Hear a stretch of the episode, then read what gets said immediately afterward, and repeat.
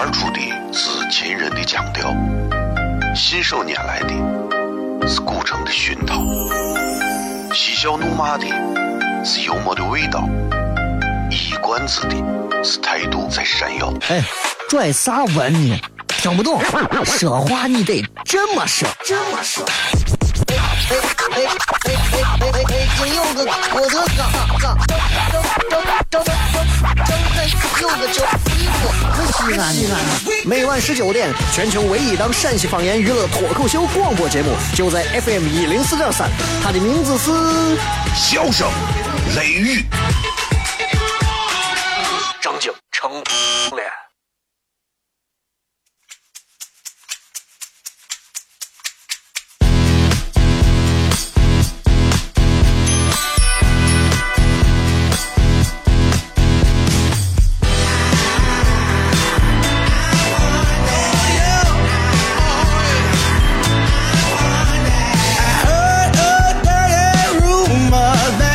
了，各位好，这里是 FM 一零四点三西安交通旅游广播，在每个周一到周五的晚上的十六点到二十点，小雷为各位带来这一个小时的节目《笑声雷雨》。各位好，我是小雷。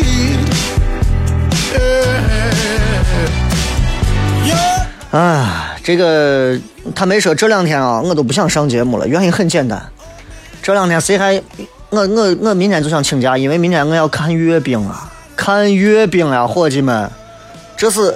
这是中国人最能有骄傲的一次，就你明白，就是平时我们可能啊，在外头，在外头可能吃吃喝喝、玩玩乐乐，我们觉得啊，中国如何，中国如何。可是明天，就这两天，你能完全的感受到，你作为一个中国人的骄傲，这是扬我国威的一次。为啥呢？就因为我们会有抗战胜利七十周年纪念大会的流程，包括我们的大阅兵。九月三号早上九点，啊，习大大、习夫人、彭丽媛迎接各国嘉宾，合影之后登天安门开始观礼。十点整，纪念大会开始。这个咱们应该在很多地方都看到了，对吧？七十响的礼炮之后，升旗仪式。接下来，习近平发表重要讲话。接下来，乘坐检阅车检阅完毕后，啊，分列式正式开始。共总共应该是要持续五十分钟左右，各位不要小看这五十分钟。可能你想你在电影院看一部电影要多长时间？这五十分钟，你将会看到的是我们现在所在的这个城市、这个国家，它到底现在有多么的强大，对吧？很多人到现在都觉得，哎，小雷啊，这个我应该如何？我不太了解这个这个阅兵应该怎么看。你看过兵马俑吗？是吧？这么讲啊，因为咱身边有朋友以前也接触过类似于这种，但是具体当中的这个阅兵的这个门道，他给我讲了一些。让我告诉你，阅兵内行的人，你看中国这三回大阅兵当中，内行的人是怎么看？第一个，你要看方队的编程。啊，方队的编程，首先你比方说参加演练的三军仪仗队，方队的总编程，你要知道这一次的受阅的方队一共有五十个方队，两个抗战的老同志的方队，十个空中的梯队，十一个徒步的方队，二十七个装备的方队。这个方队有啥好看的？你坦白说，说实话，就是一群人啊，排的整整齐齐的。排着步子往前走，为啥就能让你觉得值得一看呢？这次阅兵是第一次按照作战体系编组受阅方队，就是说，它是完全按照战争发生时的一个临战状态下的一个模式，体现了未来作战的一个联合性，所以。所以你能看到，如果说真的，如果有一天，就是咱国家如果有一天有谁批干啊，我中国咋咋咋，然后你看，我们就是派着这样的斗志昂扬的走上去。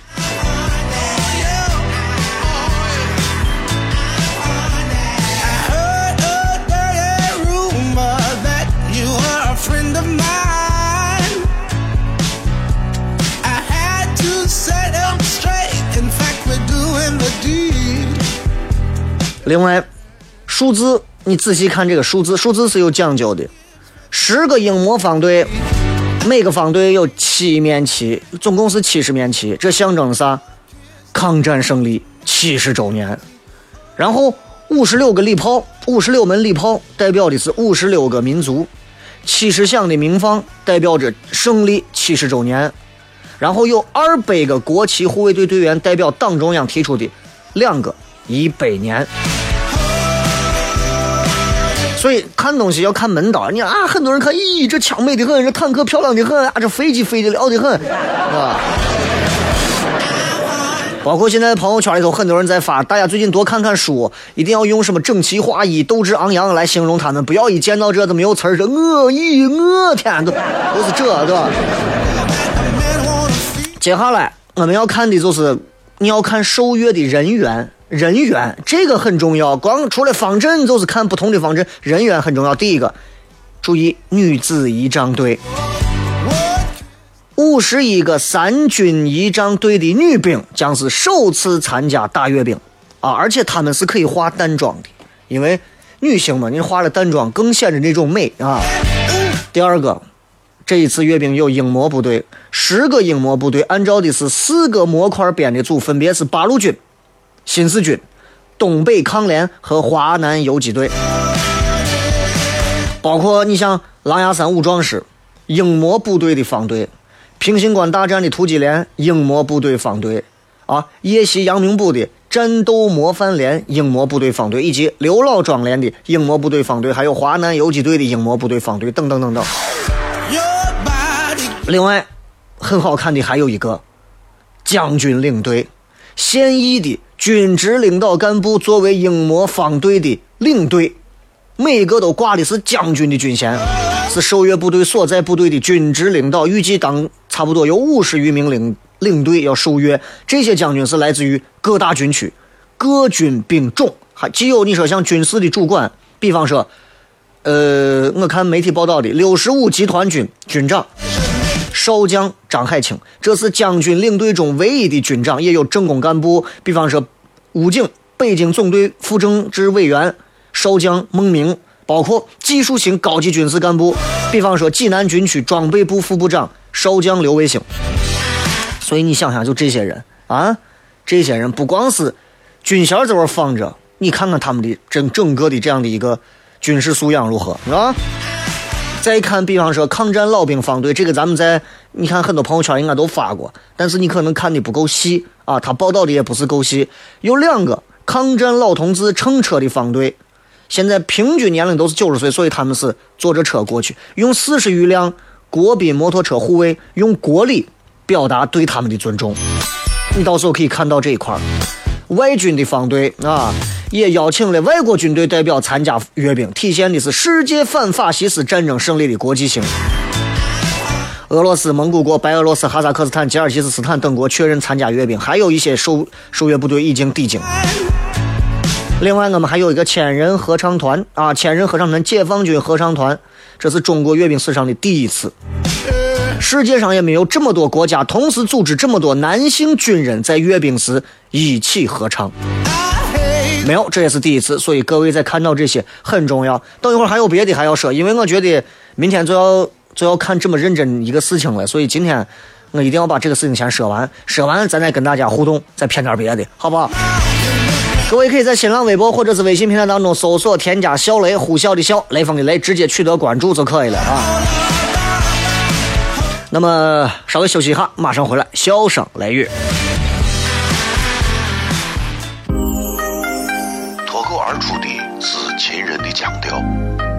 信手拈来的是古城的熏陶，嬉笑怒骂的是幽默的味道，一冠子的是态度在闪耀。哎，拽啥文呢？听不懂，说话你得这么说，这么说。哎哎哎哎哎哎哎！今有个我的嘎嘎，张张张张张有个叫衣服，西安西安。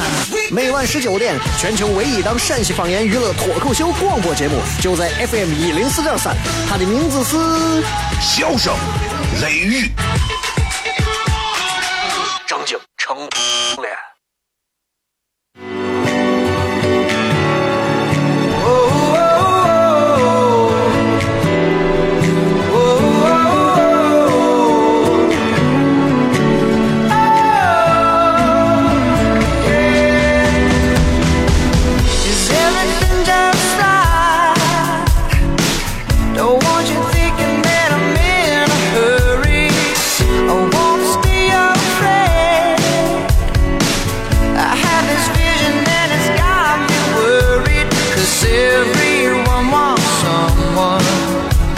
欢迎各位继续回来，笑声雷雨，各位好，我是小雷。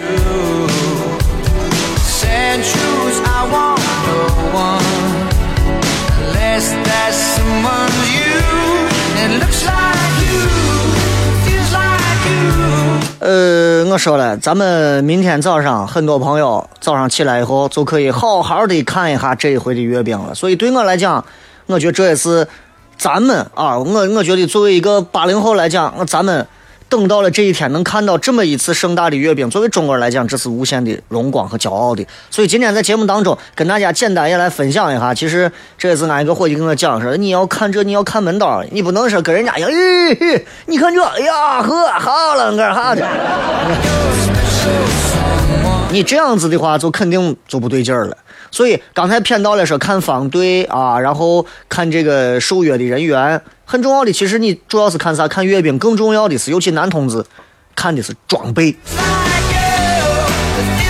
装备啊！最终这个装备到底在明天早上能有啥样的，这不好说。但是咱们通过之前能看到装备，第一个，它的装备构成你会发现很有名堂啊！二十七个有二十七个携带着装备的方队，注意，清一色的 Made in China。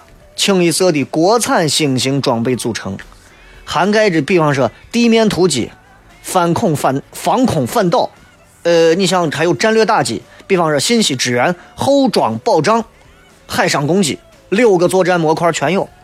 这是要展现咱解放军未来能够打赢信息化条件下局部战争的作战力量。所以咱可以看到很多平时你可能在军事杂志上呀、军事节目上你根本见不到的一些新型的东西。所以你觉得光咱看，老外不看，老外想看你中国这回能拿出啥东西来，能把世界上的人吓一跳，对吧？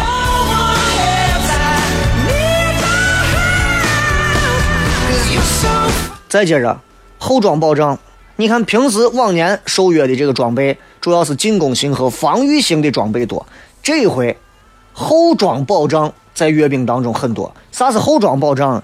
就是就是后装。这就相当于是属于装备保障、后勤装备保障模块啊！这个模块是战争当中你不能缺少，你包括像空中加油也算，对不对？机器总有坏的地方嘛，对不对？那越野车啊，这个抢修车、抢救车、修理车这些装备，这都是。另外还有新型装备亮相，这回阅兵可能你啊你动用，并不是说最后确定的啊，你动用四十多种型号装备，五百多件。二十多种型号的飞机，二百多架，而且大多数的装备都是国产新型现役的主战装备，百分之八十四首次亮相。你看，你能看清楚不？天上飞过来，比方说直升机方队或者啥子，你要看明白啊，不是方队，直升机是梯队。所以接下来你就要看的是空中梯队了，这个是我觉得最牛的地方。你说坦克。或者是你拿个刺刀，呃，步步行方队，说心里话，练一练就可以了。飞机这个东西，它不光是前后距离，还有上下距离，这个就真的挺吓人的啊。呃，我估计我们又要创世界纪录了啊！空中的这个梯队数量上，这一回飞机二百架飞机，数量上创的是历史之最。机型海陆空三军的现役的各型飞机。全部都是国产先进的飞机，啊，你就不要说别的啊，有没有孔明灯那是两回事，对吧？第三个，你知道这个坐飞机上开飞机的人都有谁？这个有一位叫郑群良中将，啊，中将，他是啥呢？咱空军副司令员，他会坐镇在预警机上担任空中指挥员。你想想，啊，空军副司令。坐到飞机的这个空中的这个 空中梯队上做总指挥，这是啥样的规格啊？在下面阅兵的人又会是谁？对不对？你想想，这是全国的多大的事情，才能让这样的人坐到上头当总指挥，对吧？大编队这回他们用的是一套全新的系统，号称北斗系统。这一套系统啊，可以做到空中梯队米秒不差。就基本上做到飞机前后左右在准点能保证你飞机早上比如说十点二十八分三十七秒准时飞过天安门，就能保证你这个点准时飞过，绝对不会差一秒。就到这个地步，你说可怕不啊？这科技现在你说发达的那个对不对？空中编队现在也是新颖了啊！一个空中有一个护旗方队，他会拼出一个纪念字样，编队飞行。那歼击机的梯队用的是新队形，参加阅兵。直升机梯队更厉害，这是第一回用的是大机群密集编队飞行。你要知道，直升机它必须有一段的距离，直升机跟直升机离得太近，这是相当危险的。飞机只要离得近都很危险，包括飞机的拉烟的次数。咱们之前在彩排的时候、演练的时候，你没看到那个拉的那个烟儿？好家伙，各种各样的也漂亮，对吧？都是创历次阅兵之最。你要会看。你不会看这个东西，你阅兵啊呀哇哇哦塞，真的。再说训练内容，训练内容就咱们可能通过阅兵，咱们可能很难看到啥。这训练有啥难的嘛？就正步走、齐步走嘛。但是你让这些一排身高、体重都相仿的人，你让他们走同样的高度，腿起来都是同样的高度，落下都是同样的距离。要这么多个人整齐划一，我觉得这是非常佩服的。首先，徒步方队，徒步方队，我听他们讲内部训练叫做四线三弓。啥叫四线三弓呢？第一个，帽子上有帽线，帽线必须是齐的，帽子上这条线必须是齐的。手，手上这根是这条线，手线必须是齐的。啪，正步走，右右手往上一滑，一排的手全部是到同一个位置。拿尺子过去，没有误差，直的。手线是齐的，帽线是齐的，然后枪线是齐的。你不能说你步子走的很好，枪戳到后面人头上了，对不对？枪线是齐的，然后脚线是齐的。你想，手、脚、枪、帽，这四个都是齐的。你看啥？你就是看这，这就是综合素质，这是国家的形象。有人会觉得，哎呀，我觉得我们在这个上头不要追求过分的那么在意这个东西嘛，能打仗就行，还在乎形象吗？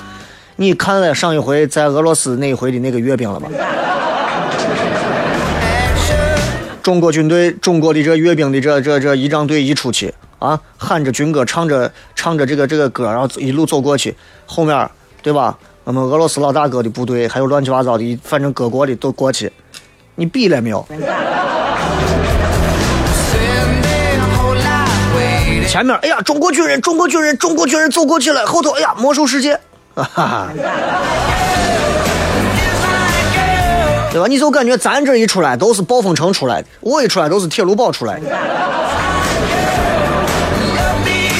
另外，四线三弓，帽线、手线、枪线、脚线是齐的。另外三个弓，第一个踢腿的弓，腿踢到啥位置就停住了，不能高不能低。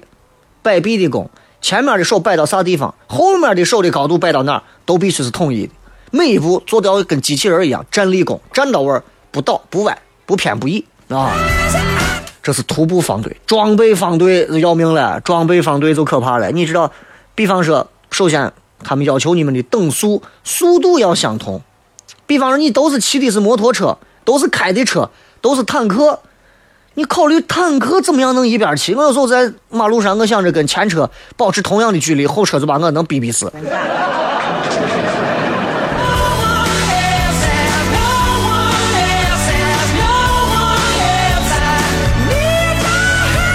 对吧？所以包括骑线、标旗、等距这些训练，前车后车保证多远？你光顾着看阅兵，光顾着敬礼，你前车后车都要没有碰到一起，啪追尾了，那是不可能的事情。对不对？那是你开车，所以你说，真的是精雕细刻、精益求精。另外，空中梯队，空中梯队主要编队队形，包括包括还有一些，你像低气象起降这些内容。你说这最近这个天气条件不好，或者是空中这个有啥问题，你如何保保证这个距离或者啥，能够在阅兵现场出现的飞行员？那都是各位，咱在电视上看，可能觉得，哎，我就飞机飞过去嘛。我每一个放到当地，我绝对都是一把手，我绝对都是兵里面的，绝对是最强的那种，我都不会说了。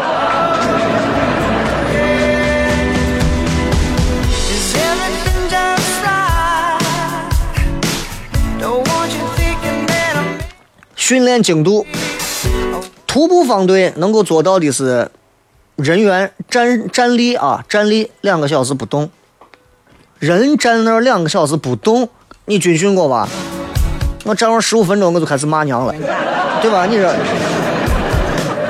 正步行进二百米，齐步行进一公里一千米，动作不变形，这是要求的是训练的精度。你正步行进是二百米，你走到一百八十米时候，可能你的肌肉因为一些问题，就导致每个人的受力不均匀，有的人还能保持距离，有的人就不行了。那你说，人家要整齐划一，齐步行进也是动作不变形，装备方队。等速的时间，正负误差在零点三秒之内，可怕不？零点三秒之内，零点三秒是啥概念？就是啊啊，这已经过去误差过三个了。距离呢，在正负的十厘米以内，就十厘米，咱算的已经是很大了。但是你要知道，这个装备方对坦克跟坦克之间，可能误差有个十厘米，这是可以允许的。十厘米之内不能超过十厘米。十厘米之后，那可能就会目测上就会觉得不齐了，所以咱在这个上真的是要做到精益求精。空中梯队达到的是米秒不差，更可怕，一米一秒都不能差，准时准点的过天安门。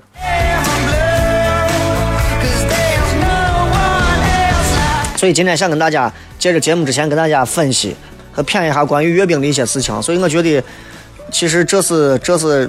这是国家的大事儿，这一件事情是大事。作为一个中国人来讲，啊，我觉得如果这个时候你不关心一下，然后不了解一下，不看一下，其实有点说不过去啊。可能你每天忙着挣钱，每天忙着弄啥，但是我觉得这是国家的大事。如果国家不强盛，我们拿什么拿啥东西出去蹭的挣钱去，对不对？就像我前两天说的，过去见了外国人要叫杨大人，现在见了外国人，哎，我谁老几，是吧？如果没有我们阅兵现场出现的这些兵、这些军队、这些装备、这些精神，我们怎么能够让自己每天在这儿啊玩着手机、弄着朋友圈？我们应该懂得感恩，我们更应该心怀敬畏，好吧？祖国万岁！好了，休息一下。出的是秦人的腔调，信手拈来的是古城的熏陶，嬉笑怒骂的是幽默的味道。一冠子的是态度在闪耀。哎，拽啥文呢？听不懂，说话你得这么说，这么说。哎哎哎哎哎哎哎！金柚子，我的哥哥，张张张张张张有个叫，西安西安。每晚十九点，全球唯一档陕西方言娱乐脱口秀广播节目，就在 FM 一零四点三，它的名字是《笑声雷雨》。成了。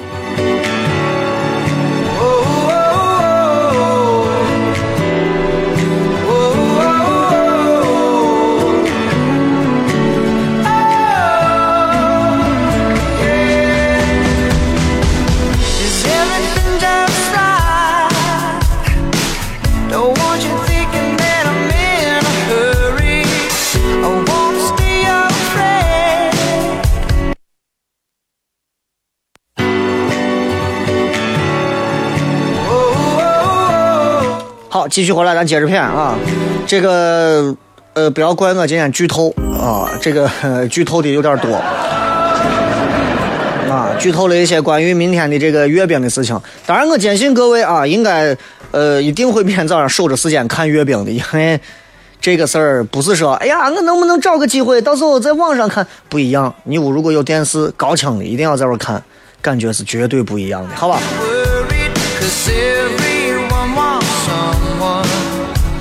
There's one cliche that's true.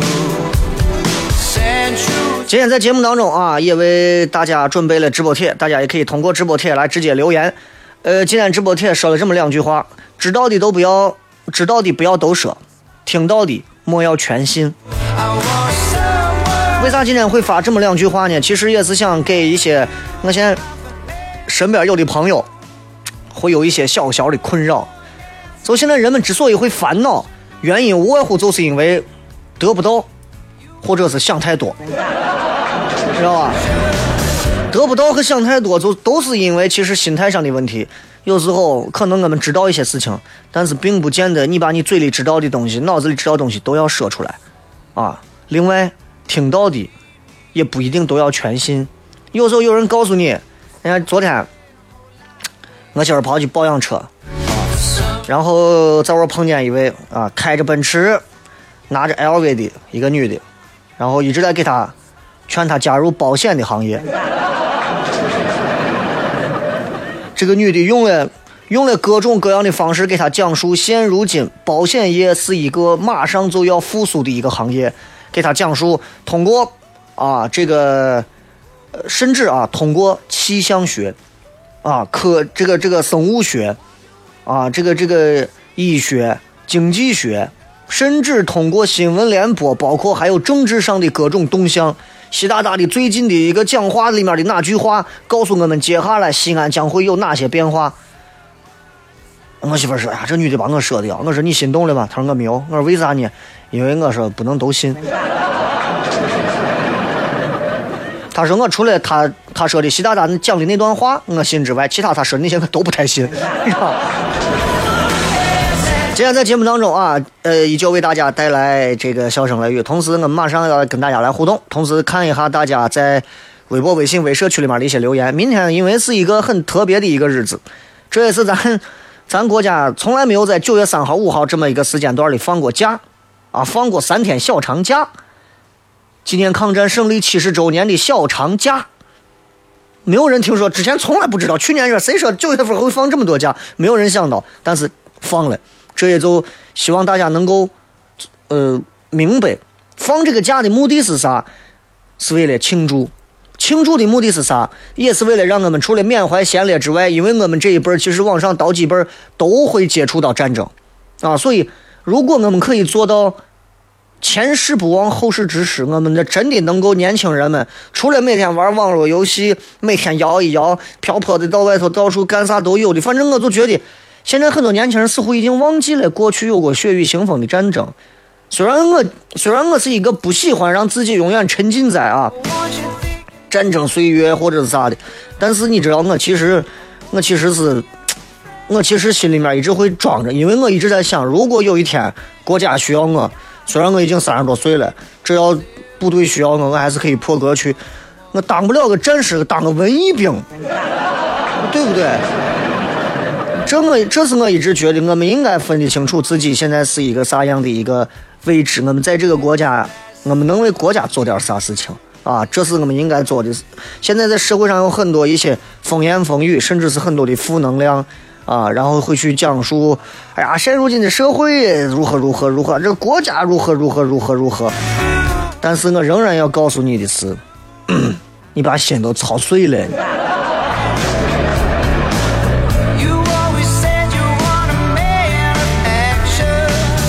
有朋友在这个微信平台上问我，说这个节目咋没有在喜马拉雅上出现？不是没有啊，因为今天才能上传昨天的节目，最近数据桥一直有问题，所以今天开始九月一号的重播节目只会出现在喜马拉雅 FM 啊。从今天开始，荔枝 FM 上将不再更新节目，我也在荔枝 FM 上最后上传了一段语音。这一段音频，也就是告诉大家，从现在开始，荔枝上不会再上传重播了。九月一号之后的每期节目将会出现在喜马拉雅 FM。也希望所有荔枝上的朋友，如果啊你们这个掌握了手机 APP 的各种操作的话，下载一个喜马拉雅，嗯，因为你下载不下载，收听不收听，你自己获得这份快乐就够了。因为你下载它，它也不会给我钱。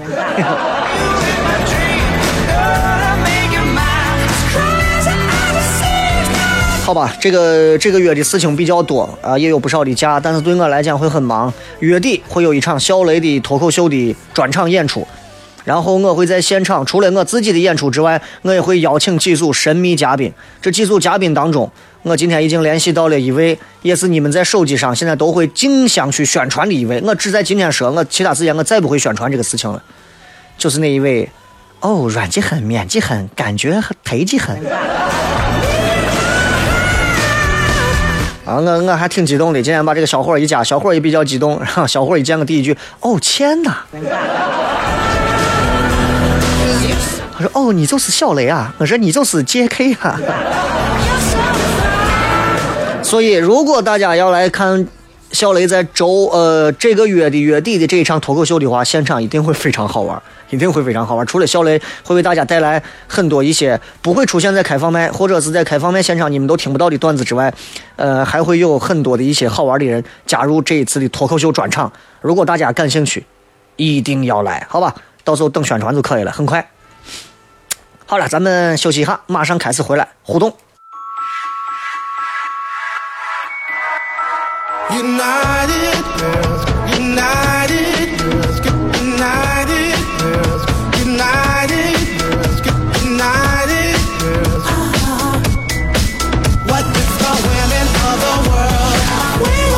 这个今年啊，呃，反法西斯战争七十周年啊，不能娱乐或者咋？所以我今天一来，然后人家跟我一看到这个，我现在有点懵，我不知道我这前半个小时是不是有点娱乐化啊？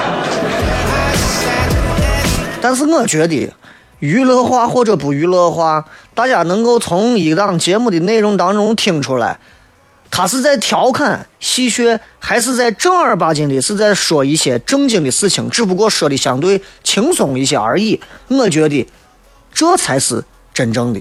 所以今天有很多朋友，如果你们听完觉得小雷这节目太娱乐化了，一点都不严肃，在这么伟大的一个时刻，在这么重要的一个时刻。你讲这些东西还在这嘻嘻哈哈的，你不觉得非常的不正经吗？那我想问下，你把耳朵有没有掏干净，好好听一下我到底讲的啥？对吧？所以这是我想给大家说的。呃，我一直认为，严肃的节日一定要严肃。你像我们曾经经历过一些比较惨烈的一些节日，比方说一些日子，这个是纪念日，你比方说五幺二汶川地震，对吧？一到那一天，说心里话，我一一秒钟话都不想说，因为那天我是经历过的。我在直播间，直播间的灯都摇成啥了，我带着所有人就往出跑，然后就那样的事情，因为你经历过，你知道在那一瞬间你跑了出来，没有发生啥事情，但是远在千里之外的汶川死了多少人，在旁边周边又压下去多少人，出现那么多的事情，你是没有办法笑出来的，明白吧？所以那些东西不用你说。我是我都不会，我都不知道该如何去笑，明白吧？你像天津这次这事情，到了明年如果是一周年的话，如果到我那天，我可能我也不一定能笑出来了，我也不，我也觉得我会回想起那些，我也我我也我也不会笑。这是一个正常的成年的成熟的人，他基本应该能做到的事情。你不需要提醒我该笑了不该笑了啊，该正经了不该正经了，这就好像。你到葬礼的现场，你告诉别人，哎，不能笑啊！只有娃才会在不分场合的情况下呼笑，对不对？我们作为一档主持人，好歹还有那么几个人哎知道说是小雷是个主持人，所以我们是不会笑的，对不对？但是你像这样的日子，我们也不会过分的去娱乐化他，因为不管咋说，今天我跟我们导播也好，给同事也说，不管咋说，对吧？七十周年的这一次反法西斯战争胜利七十周年，你记住，这当中有两个字是值得我们骄傲的，是胜利七十周年，对不对？所以我们记住，这个胜利是用多少人的鲜血和生命换来的。如果我们不记住这一点，今后，我想我们可能很难面对我们的后代，中国这样一个。其实才从建国到现在才这么些年，我们已经经历了很多的东西。如果我们不团结，如果我们不反思，如果我们不警醒，如果我们不警惕，如果我们不学习其他国家的其他民族的长处，对吧？我们今后未来的这一百年、二百年、五百年，我们何去何从？我不知道大家有没有想过。所以，借着阅兵这件事情，我想给所有的正在听节目的中国朋友说。包括外国朋友说，我想说的是，对吧？人家人家有人经常说，我说，当当这个呃大的矛盾跟小的矛盾在一起的时候，我们要先解决国家的矛盾，再解决自己家的矛盾。有时候我们想，我说有啥解决国家的矛盾？有国家解决，我们解决自己家的矛盾就完了嘛，对吧？但是你有时候你看看，你看看一些战争片或者啥，你会发现，我们有时候把那样一些历史想的太过简单和草率了。这是我们现代都市人、现代的年轻人们骨子里头的一些悲哀，我们必须要去改变它。说到这一点上，你看有人会觉得小雷老在节目当中提及日本。啊，因为反法西斯战争，除了这个德国法西斯，就是日本法西斯。除了说是小雷动不动就提日本或者咋，还有一些朋友这段时间要到日本去旅游，很多人就会用这种情感道德绑架。你去日本，你卖国贼或者啥？我觉得大可不必。啊，虽然我经常会觉得日本这个民族有很值得我们中国人学习的地方，但是有时候每回我一看一些抗战的片子，包括一些纪录片，你像《恶魔的宝石》这些片子，看完之后。真的，我分分钟我都觉得，要是我，我也提着枪，我就上去跟他干呀。这是我想说的。休息一下，回来接着片。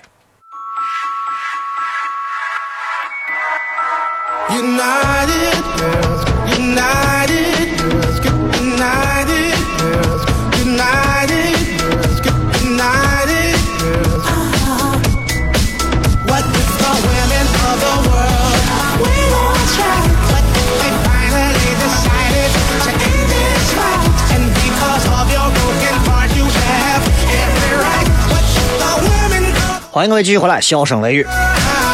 接下来时间，我们来看一下各位在微信、微博、微社区里发来的一些有意思的留言。来看一下这个 微信啊，微信平台上头有人说的是：“雷哥向他们致敬，他们辛苦啊。”其实你知道，如果如果有一天你啊，或者是某一位现在正要参加这一次的阅兵，你要你要啊和很多你的战友们一起步行的方式，或者是啥方式走过天安门城楼，那种的感觉，那种荣耀，这是一辈子都你都给你多少钱都不会跟人换的。当然，你现在每一次阅兵的时候，咱们都报道过，有的人坦克兵，有的在坦克里头，他要开坦克，他可能别人都看不见他。但他仍然会觉得荣耀，为啥？这是爱国心，知道吧？这就是真的，国家能带给你的东西，这是一种，嗯，你自己你懂的啊，我没有办法说，你懂。这就好像在我小学的时候，在我小学的时候，让我去升了一回国旗，那一刻我感觉我全身在发抖，不是紧张，那就是一种，it's honor。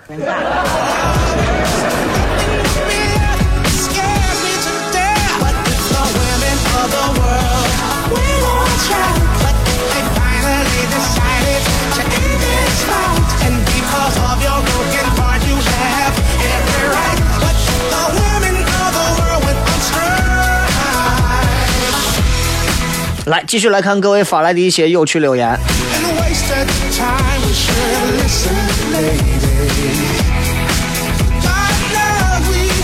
雷哥，哎呀，你对阅兵了解的还不少嘛？那你还能给咱再编一点跟阅兵有关的啥趣闻没有？嗯，其实阅兵这个事情，不是说咱现在中华人民共和国啊，建国多少年之后，咱现在咱有各种的阅兵，从古至今。中国人从古至今都有阅兵，从先秦的时候阅兵，到后来让看夏商周去，周朝的时候，周王朝的时候阅兵，然后到后来这个春秋战国的时候，呃，到汉朝西汉啊，西汉西汉初年、西汉末年，反正都阅兵。汉魏时期阅兵，这他们都有阅兵。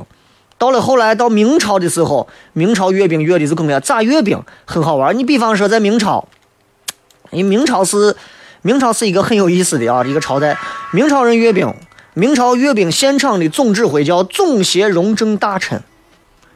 正式阅兵前的那一天，皇帝，你皇帝首先要在紫禁城内啊，在他的里面有专门的一个内殿，祭告祖宗，然后行四拜礼。拜四哈啊，不知道是东西南北还是上下左右，我也不懂，反正就是拜四哈。然后阅兵当天一大早，他会派遣官员先到教场祭旗，祭奠的祭祭旗。皇帝呢，乘着专车从长安的左门出宫，经过安定门出城，然后到了乐武门。乐武门，你听这名字，阅读的阅，乐武门。然后皇帝啊，由兵部呀，包括鸿胪寺的官员引导登上讲台，三响炮之后。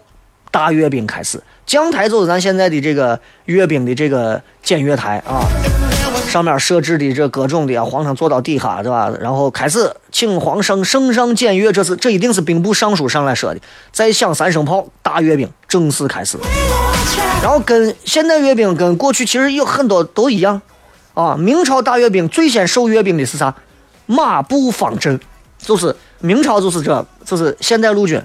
啊，跟现在的列阵走过不一样，是马步官军也要在现场操练阵法，马步官兵表演完，然后是，你知道，你可能没有想有射箭表演，射箭表演，射箭虽然是表演，但是人家是真射，相当于现在实弹射击不能马虎，骑兵三支箭，步兵允许射六支箭，所以他为啥他，你到明朝你去读他这个名史当中有马三矢，步六矢。专门现场有爆靶人射中箭靶击鼓为号，然后必要时候皇上可能还会查验，然后是将官方阵，就相当于是这个部队的领导方阵。最后受阅完结束之后，宣布大阅兵结束啊，到皇帝面前就是这样，就很有意思。所以古代其实有些事情，你像古代人祭天，你知道在在咱南郊皇过去古代皇帝在祭天的时候，在咱南郊有一个祭天的这个天坛，这是比北京的天坛不知道老祖宗多少辈的天坛。长安路，天坛东路吧，多少人都不愿意都不愿意进去，到我转一下。你们愿意花这钱挤到什么什么袁家村里头去吃吃喝喝？我没有啥历史的。天坛东路里头一进去，那么大一个天坛，我是比天坛北京天坛的天坛还老祖宗的一个天坛。没有人知道，没有人觉得我有啥，我是正儿八经、绝对的文物和保护。保护单位啊，那是真的没办法，所以你去那看一下。要不是现在在一个小胡同里头，我跟你讲，很多人都觉得这东西咋能在这儿？就在这儿。啊，为在这儿是你们把楼盖的离他太近了。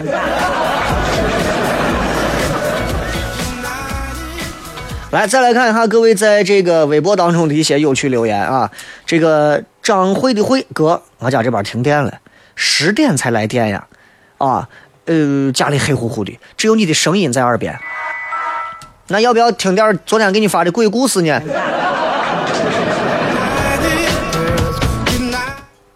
就在这个停电的姑娘家里发生了。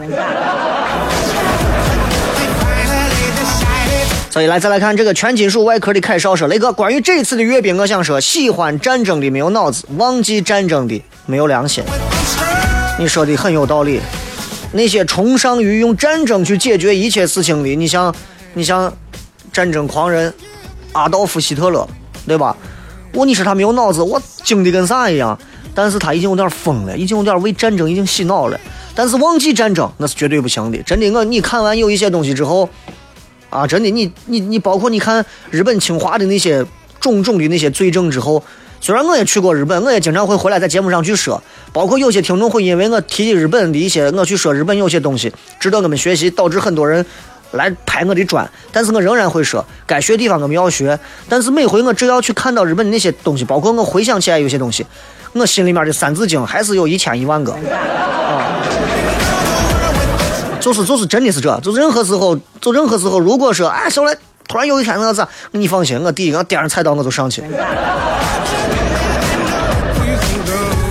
曾经曾经说哥，过几天一个朋友就当兵都走了，自己其实也挺喜欢部队那种战友情怀，不行明年就当兵。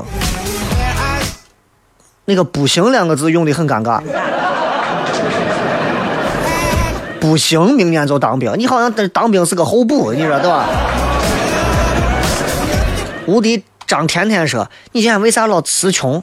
不是我词穷，是因为一想到第一个明天啊，这个有一个阅兵；第二个又想到今天的节目，我又不敢过分的娱乐化，嗯，所以稍微的控制了一下我发散性思维过强的嘴巴和脑子。”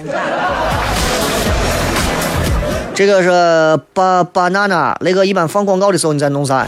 放广告的时候我就坐到位儿。啊，翻一下手机，然后看一看接下来我要骗啥。陕 A 说：“就是的，我同学说不上高中，我都不敢相信，有高中上都不好好珍惜。哎，对了，你说阅兵的话，工资能有多高？你想多了。” Lady Luck 说：“看真正男子汉的时候，就觉得我们的兵哥哥帅爆了。明天准时看兵哥哥。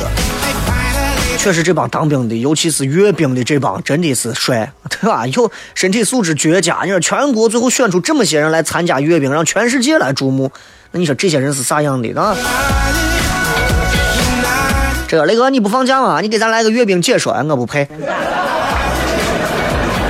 这个阿软娜说，雷哥电影频道播放《东京审判》，我想骂人。《东京审判》我看了啊，《东京审判》相对而言，真的这个。嗯，就像最后说的，如果不是因为谁多投了那么一票，才能把这一帮子哈怂彻底的绳之于法，但是其实也很危险。所以东京审判的很多结果，有时候它并不是有必然性，它有一部分的偶然性。包括你像这个东京审判这个电影当中写写到的关于演到的啊，这当中有这么几个战犯，有一个战犯装傻逃过审判，等等等等的啊，这这这这其实历史当中有很多的东西。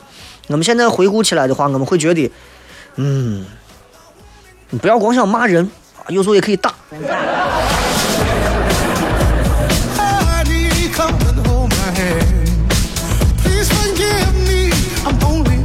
好了，今天晚上的节目会出现在这个喜马拉雅 FM 啊，荔枝的我们就再不上传任何的重播了。同样，从今天开始到明天。下午之前啊，你们可以到这个金地的四楼有一家叫凡色的一家这个，呃，喝喝饮品的一家店去领取这个。晚上，明天晚上九点钟有一场，小雷会在那里跟几位俱乐部的朋友在那给大家带来一个小时的一个有趣的演出。如果你们去那个现场路过还能拿到这个进场券的话，你们就可以直接去领；如果没有的话就没有了，因为从今天中午开始就开始发放了，只有五十位，好吗？所以就在金地的四楼，明天晚上九点，如果大家感兴趣，过去喊我的名字，想办法把你弄进来。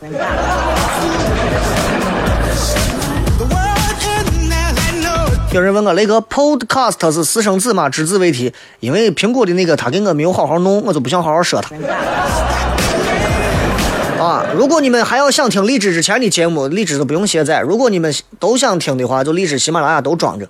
之后我们会在喜马拉雅继续重播，好吗？感谢各位收听今天的节目。最后时间送大家一首歌，也听不了多久了，反正就这样。祝大家节日愉快，咱们明天看月饼去。一首歌，无论你来自何方，将去向何处。